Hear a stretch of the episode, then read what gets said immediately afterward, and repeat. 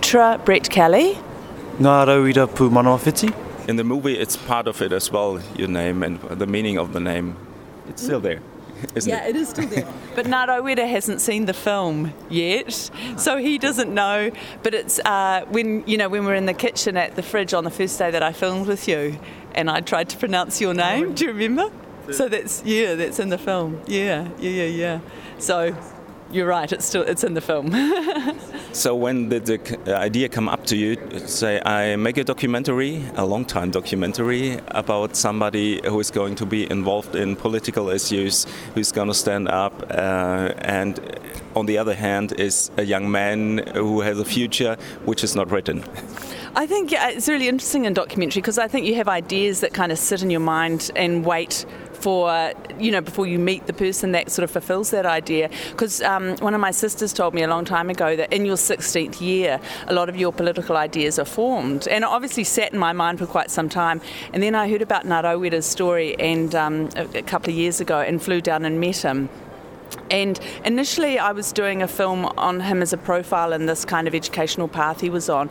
And then it sort of revealed itself that actually, in his 16th year, he was taking these incredible political steps. So I was examining this. Um, statistic that my sister had told me quite some time ago you know it, it had come out and so it was obviously something that I was always interested in seeing if that's the truth. But I think in Ngaa Rauuira's case, more than any other of us when we were 16, um, his is much more of a pressure cooker situation. You know, I think in his 16th year, so much happened. All these influences from, you know, um, you know, historically his ancestors, his, his tribe, his family, his um, Māori education pathway, and then going and finding international education. All these things kind of distilled down, and then, you know, he takes his first major political steps, which none of us could have imagined would have happened. You know, and in the film, you see my cameraman running towards him because we were up the top of that protest, my cameraman and I, filming a big wide shot. And I said, Oh my God, that sounds like Nato Ngaa Rauuira's voice. And I went, It is. And we sort of run, and you can see the shot. My cameraman sort of running along, and the shot's very kind of jagged. And there he was with the megaphone. And your family and you agreed and said, okay, somebody's come on to do a documentary, do it? Or was it a, a long process to decide if you're going to do that? Certainly, uh, myself and my family decided together on whether we would go ahead on uh, with a project like this. Uh, but initially, we saw, essentially, we saw uh, an opportunity to convey uh, a couple important messages that we thought that not only Maori people, Indigenous people around the world need to hear and see, but um, indeed uh, people all around the world. And so we're particularly um, honoured that uh, the Stockos gained a nomination here in the Berlinale uh, Film Festival. And uh, maybe that's the first step, and then you realize it's something more because you have to give a lot of your private life to the public in a documentary. Uh, yes, of course. Um, but Uh, for example, like lying you in bed, no, I don't want to get up. no, I have many of those days. no, but um, certainly, I mean, one of my aunties told me that the first step towards liberation is information, and so um, um, for myself and my family, being able to um, express and share um, our story, um, this journey, and of course all the information that comes with it, is something truly honourable uh, for us. But I'm sure, I'm sure you never imagined that I would ask you about, you know, girlfriends and, and as Chris says, you know, knock on your door and wake you up in the morning. Did you?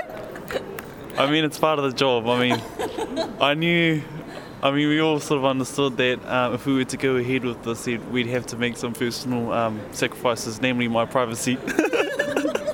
no, but that's fine. I mean, I had I had fun the whole way through. I, I was thinking uh, the movie's gonna stop when he's going to the States and continue later, but you followed him. I was wondering, wow, Yeah, I think that was that's the beauty of documentary. You don't really know what's going to happen next, do you? You know? And so I went to Yale and filmed that experience and then Ngaa Rauuira came back and I thought, well, I have to sort of see what comes of this education. And so we carried on filming, and then you know I think for me I felt he had this real blossoming of awareness um, that was his his footsteps and his his take on things. It, yes, it had the influences of all these people and all this learning and, and all this reading, but I really felt for me that he had um, he was doing something on his own, taking these steps, and so you know uh, we never would have imagined that all this would happen in his 16th year, but you know, thankfully I did carry on filming, really. And was it easy to, to go to the States and say, okay, I take the time, or? Yeah, absolutely. I mean, that's one of the safest places I've ever been to, so it wasn't a struggle at all. no, you know, I've, I've filmed in, in some pretty um, interesting countries and situations, so no, going to Yale was lovely. And was it only the team? It was a very small team, only you, or yeah. somebody else? It's I always travel with my cameraman Jake Bryant. He and I've been making films for nine years, and then we always have a sound operator. Um, if, generally, if I can afford it. So we had an American sound operator that we picked up in New York. Um, but yeah, and then in New Zealand we had a variety of different sound operators. Yeah, but we are a small team, and that's what I love. You can be very reactive with a small team. Something happens, you can you can go with it. And you're even on places which are small, small locations. Oh yeah, yeah. Jake says to me, "How small, am, you know, are you going to make me film in?" You know, because I sort of shove them in a corner of a, of a, car or a room or hanging from a ceiling or something. But um, you know, there's something really wonderful. You have a small camera, and I mean, Jake and I, we've, you know, we've gone illegally into countries. We've um, in and out of countries. We're, we're, filmed in situations we weren't meant to be in, and you can get away with so much if it's just you and a, and a small camera and we've often had to lie that we're a married couple on our honeymoon. You know, I mean, you sort of can get away with stuff as documentary. You know, I can never imagine filming with 25 or 50 or 100 people behind me waiting for me to call a shot. I love the immediacy of documentary and it works. So you've always been very near the object, and you have a small distance as well. You, you know what I mean? yeah, there's certainly an intimacy about it, um, and and you do you build up a relationship with with your people because you are with them so much, and hopefully in times when they allow you to see the fragility of themselves or, um, you know their real personal side, and you know and you are with them at times of highs and lows, and so it's a very special situation and a, and a real privilege if, if, if your subjects allow you that access. And with one camera, and Jake is such a beautiful person, isn't he, Now, I mean, he's an extraordinary um, filmmaker as well. And um, and so yeah, you build up that trust, and it's and it's you're with them on this experience, on this journey. It's not we're not completely observers in it. We're along on the ride too. How did you uh, make a schedule? What did you say? What should be in the movie? Which time? Which part? Did you decide where to go, or did you say, "Oh, I'm going to visit my grandparents. You can come," or did you uh, have to make a schedule? We're going to be there and there and there. Um, myself, I mean, as the subject, not so much. Uh, perhaps there might have been some communication between Pietra and my mother, um, who was sort of who took a leading role in. Uh, sort of helping to endorse this project. Uh, but initially, I mean, not really. The, the whole idea is um, I continue as I am, uh, and that be recorded and turned into a documentary. Simple. Yeah, uh, uh, in a but what I mean is, you, you also have to say, okay, we didn't do that part because you've not been there. Uh, was there something like you have to go anywhere and to say we need to uh, this for the movie because it's important for the documentary because this is uh, an important part of my life? Uh, for example, you could have said, okay, this is my grandparents, but we don't have to go there, something like that. Not really. I mean, initially I've left it to. I mean, we've we've sort of. Um, allowed Pietra to, to sort of know what our plans are and you know she would have to uh, she'd make decision on whether it was you know um, not important enough to make make the film, but uh, whether it was it sort of played a, a, a very important feature um, in how it would be put together. So not really. So uh, the good point is you you've not seen the movie now, so you don't know what's going to be in there. How many how many days did you spend together? Uh, months um, perhaps over a year and a half. Definitely over a year and a half. But in terms of uh, not seeing the I mean, the movie yet. It, it, this will be particularly interesting, particularly with the Q and A. Um, I, I, I'm anxious in that um, because I've not seen it yet either. I'll have to quickly digest sort of the materials I see. See, because uh, I mean, and then straight after that, um, the Q and A the discussion takes place, and I sort of have to um, be sharp enough to answer any question that may that may you know come about as a result of the documentary, to which I may not be able to answer. You know, having to sort of remember what I was doing in that in that time. Okay, so to watch it carefully. Just be sharp. Um, in the process of shooting the movie, so there are so many places. Did you know all the places before, or was this new to you as well? No, I, I'm familiar with the area that Ngaa Rauuira comes from and, and the region where his tribe is based. So um, I actually grew up close to there. So it's, um, yeah, I was familiar with it all. And I, um, my cameraman and I, we live in Auckland, so we would fly down and we flew a lot down back and forth um, to where Ngaa Rauuira lives. But um, yeah, but it's always really lovely to kind of have the opportunity to explore a part of New Zealand more than, you know, just visiting somewhere and, and, and to get to know the people and, you know, spend more time there. And was it a lot of research to know more about the, the Maori people, uh, especially the movement? Uh, no, that's kind of quite familiar, I think, to most New Zealanders, and um, and we are an integrated culture, so um, it's not uh, possibly like some other Indigenous cultures who live on reserves or reservations. The Māori are as much part of, you know, we're all part of the same communities. Um, so no, that was, and, and I think you know what I find with my documentary making is that um, I'm never afraid to ask questions of people if I don't understand, if I don't know, and in fact, you you know, I'm I'm like the voice of the audience. So if I don't know it, maybe the audience people don't know it either, and so some, I never think one of my questions is ever ridiculous because I think you know, well, if I don't know it, maybe somebody else doesn't know it.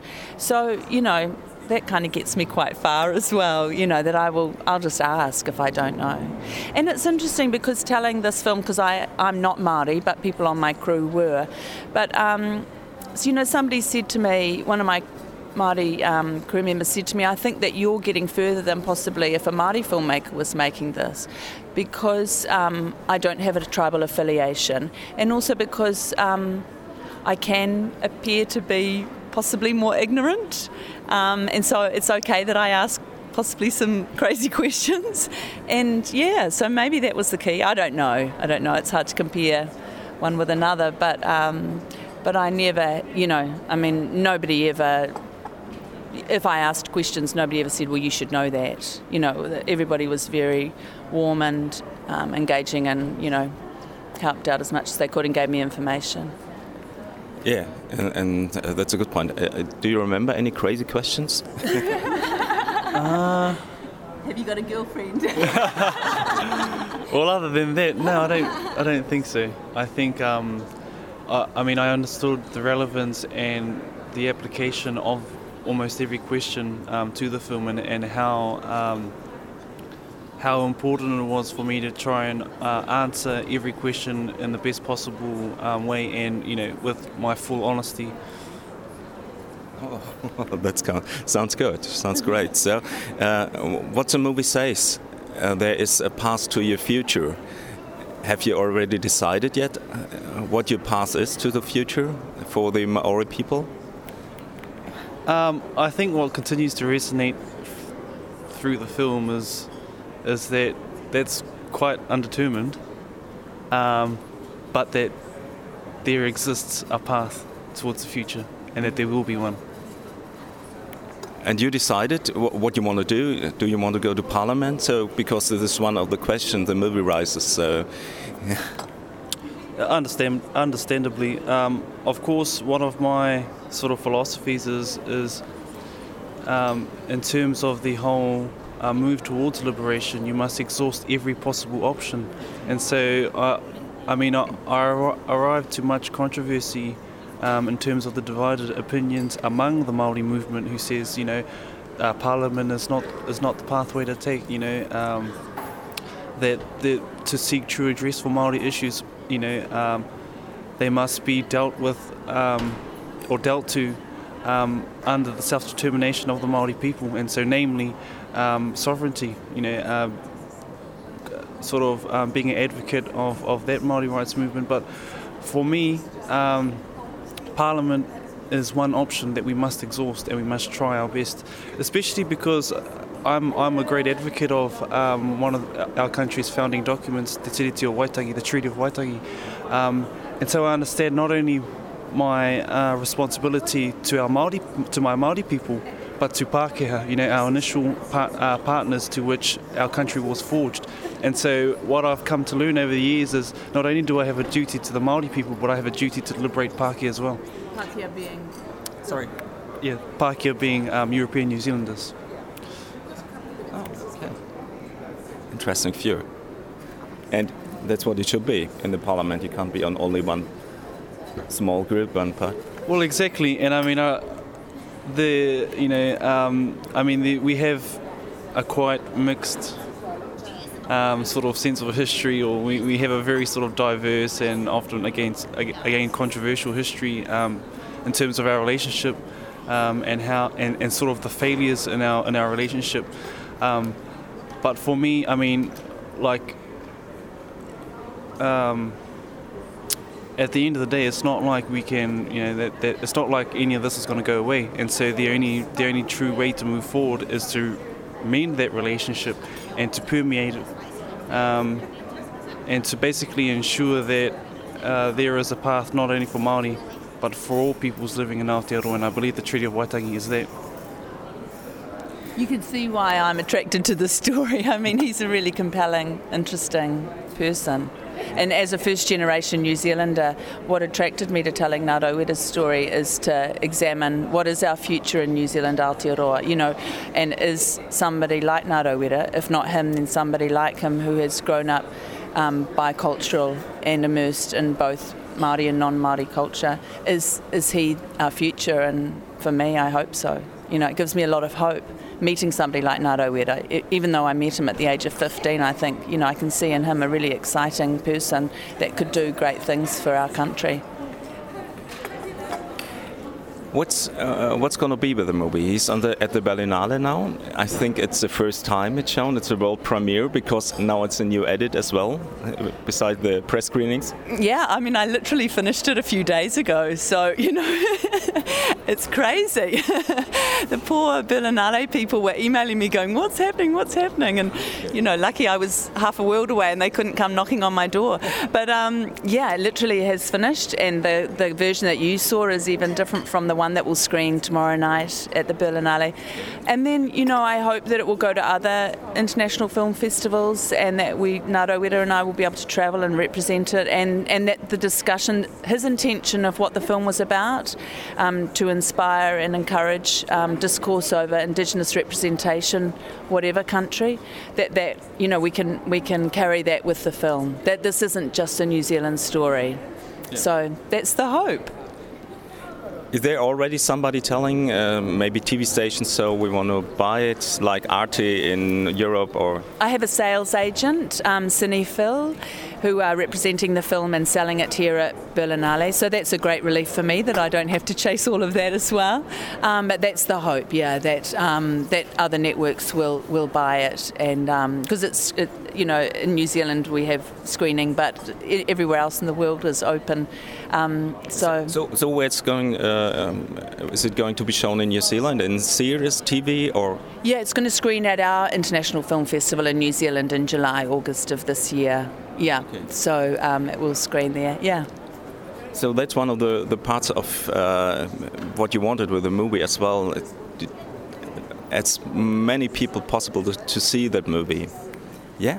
Of course. Um, again, as I said, you know earlier, is that this is a story um, that liberates not only the Maori people or Indigenous people, but all peoples, and that in essence, it truly um, sort of depicts the importance of um, maintaining your cultural ties and, and how, um, because I mean, just to give a bit of context, in terms of the history of, of, of colonized peoples, you know, we're often taught that, you know, our, our cultural identity, our cultural practices and language will get us nowhere because to be, you know, to be successful in, li- in life, we must, um, we must value mainstream values. We must uh, value Western um, philosophies and, and sort of, you know, um, inherit, uh, sorry, um, adopt those sort of inherent um, beliefs and practices to, to get ahead in life.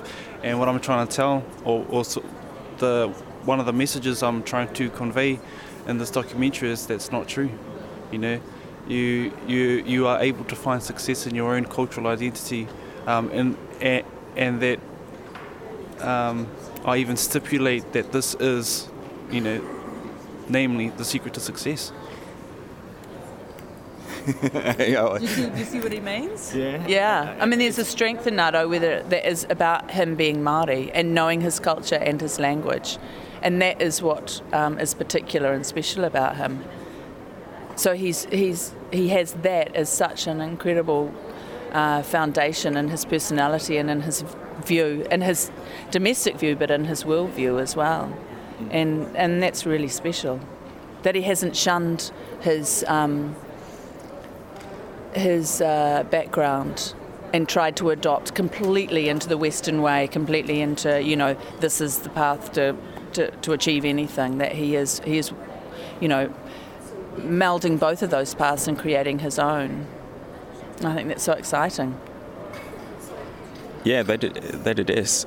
And how long did it take you to edit all your material? I think we we we we are going to see a very small part of what you shot. Mm, yeah. So um, I don't know how many hours did you shoot. Uh, I'm sure about 50, 60, 100, 200? 120 hours. 120 hours. Yeah. Okay. Yeah. Yeah. yeah. So I started editing because I've been working, workshopping this film through the Binger Doc Lab in Amsterdam for two years as well. So I would fly there and have workshop sessions and then back to New Zealand to film and to continue editing. So it's been a two year process.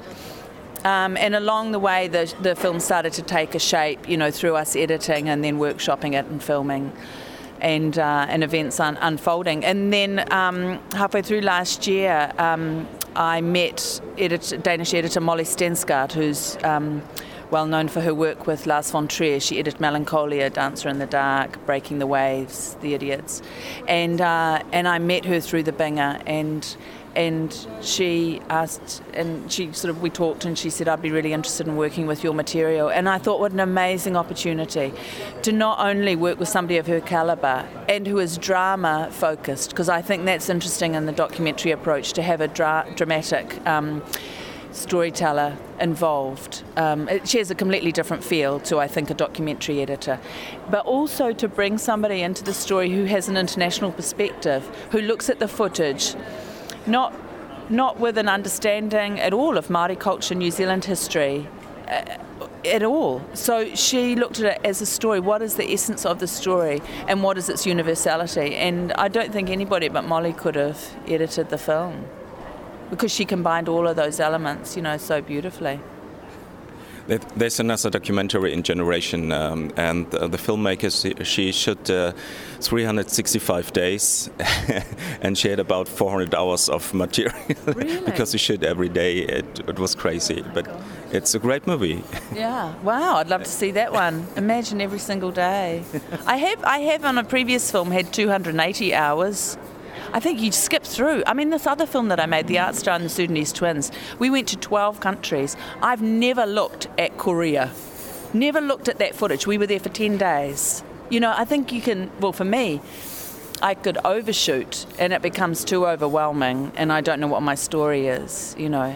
But equally, I have one of my executive producers, she, she shot 1,800 hours on a film. Yeah, so people sh- shoot a lot. That's about time, though, isn't it? I mean, if you shoot over a long period of time, of course you're going to shoot a lot. Yeah. yeah. So um, you have to focus in the movie about different events, and what I realized when I saw the movie, I want to know more about this and that, Good. like the protests going on, uh, the the water problem, and this. Uh, it was uh, at the seafront, the protests, the march. Yeah. Can you tell something about it? Yeah, um, that was the Marine and Coastal Area Bill. Um, that it was sort of a legislation um, that we believed was um, what would the what would the politically correct term be? Um, you don't have to be politically eth- correct. ethnically inappropriate.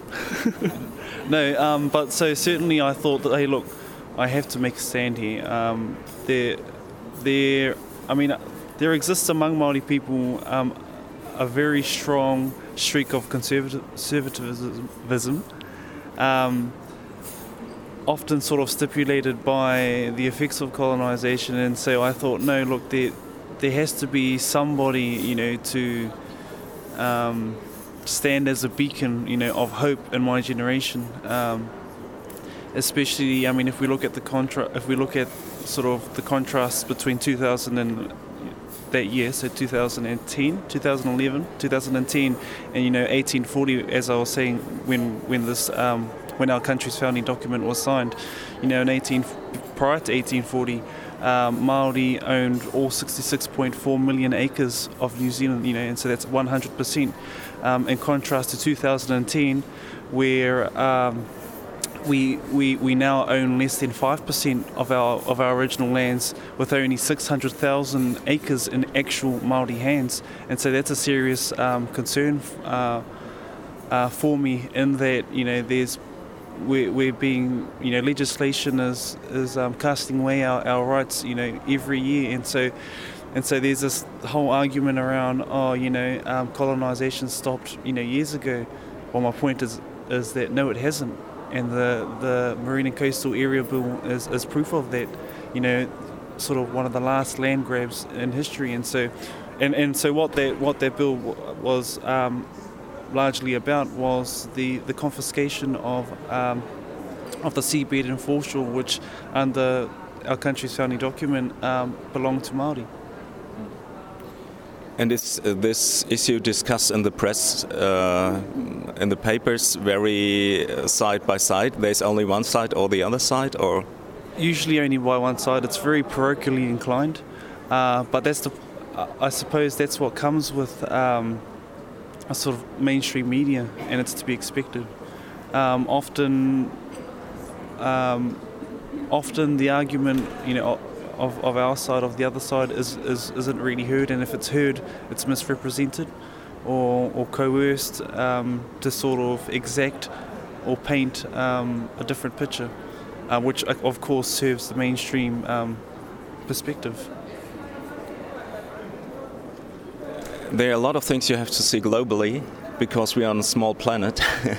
However, you think about it, like uh, Fukushima in Japan, in Japan affects the whole planet and events on other places as well. There are the international companies, like in we have a movie here about Bolivia and the, the mining companies who take the land from the native people. Yeah, uh, particularly one international indigenous struggle. I'm, I'm very much. Um, very much interested in at, at this moment is the is the um, is the monster dam being that, that is that's being proposed by uh, the Brazilian government in the Amazons, and so initially, you know, you have the the Kayapo and the Xingu um, nations, the indigenous peoples of those lands who um, have no repatriation plan, whose uh, lifestyle, whose way of life, whose you know environment and ecology are about to be destroyed by this proposed um, monster dam that you know a state-owned asset that the um, that the country is proposing and and so I stand in solidarity among uh, my indigenous brothers and sisters in that I don't agree with the with with this um, type of blatant disposition because that's what it is a blatant disregard of indigenous rights. So are there contacts? Do you contact each other? Do you know um, persons in? I've never I've, I haven't met any of them. Um, but I, I relate to this. Berlin is a good place to meet people. Right? But I relate to their struggle, and I mean, even though I, I haven't met them, even though I, I really I don't even know these people, but I understand the plight of their suffering, and that you know, um, I mean, it, it, it, it, goes to show that um, something like this just isn't right, not for the Xingu and the Kayapo nation, but for just just human beings, you know, people in general, um, and that's how I relate to that struggle. how did you find a balance between an activist movie and a documentary from outside? Mm. I mean, that's really interesting because, um, you know, I'm sure another filmmaker would, with my same material, make a completely different film. But for me, because I wanted the ideas um, that Ngaa Rauuira talks about to. Um, to be a film that travelled overseas, I knew that uh, I had to forego a lot of um, what is this issue actually about? Like you say, you still have questions, but that's great. I, I, don't think any film should answer all the questions. But I didn't want to have to explain the Foreshore and Seabed Act, or the history of Māori in New Zealand, or the history of the colonial movement, or our Treaty of Waitangi. I didn't want to explain any of that because then it becomes a different film, and I think can switch off an international audience. But so I wanted the ideas to, to resonate, but not, I didn't want it to become some factual current affairs piece. And I think you leave the audience open to then finding out all, you know, the background to all these issues themselves at another date. And I think that's where Molly, you know, was so integral in the process because I would say to her, do I need to explain, you know, the Māori and do, do I need to do a backstory on, on the Māori um, education movement as well, which is about 25 years old and, and um, and she said, No, no, it doesn't matter. I don't care. You know, like, no, that's not what it's about. It's about this young man and his family. And to some degree, you know, this is Ngaa Rauuira's story, but it might equally be somebody who lives in Canada or somebody who lives in Japan or somebody who lives in, in the Sudan. You know, an Indigenous person in those countries. Those the issues are the same. It's just that I am a New Zealander and his story, you know, is pertinent to me and I met him. But um, so I wanted to always kind of keep that in check that internationally, what is, what is this story? So that I don't have to do all that background. And Molly would say to me, We're not doing National Geographic. That's what she'd say to me if I'd go, Do I need to, do we need to talk about that or do I need to say, No, no, we're not doing National Geographic. but their homepage to the movie where I can find a lot of links to all the issues of them. Oh. No, I, actually, I should do that. It's a good point. Yeah, no. I hope so. Yeah. No, that's a really good point. I must that's do that. I'll put that on my list of things to do. no, uh, right. Are there, are there any websites we could use now for the things we see in the movie? Any activist websites, something like that? You. Um, my sort of my main tool of information is Facebook. Yeah. I mean, that's that's uh, you know, uh, I hold very strong networks. Um, so, what's the Facebook account? What do we need? the address. Um. Oh, shucks, I'm not. A, we have a page for the ah, film, okay. and we could we could certainly Ngaa Rauuira and I could certainly put some things there. I mean, I think it's very. Uh, we have to be careful to say. I mean, I personally wouldn't say Ngaa Rauuira is an activist.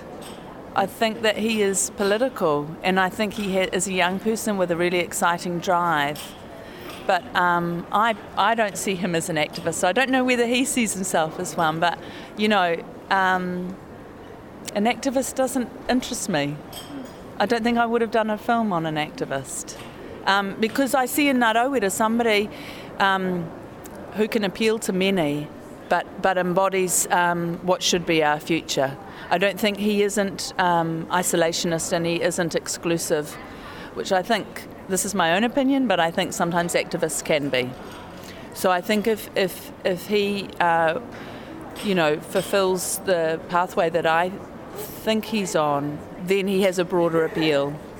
And he, and he can take with him, you know, people from many walks of life, Māori and non-Māori. Yeah. You agree? As I said earlier, I'm a treaty advocate. advocate, yeah.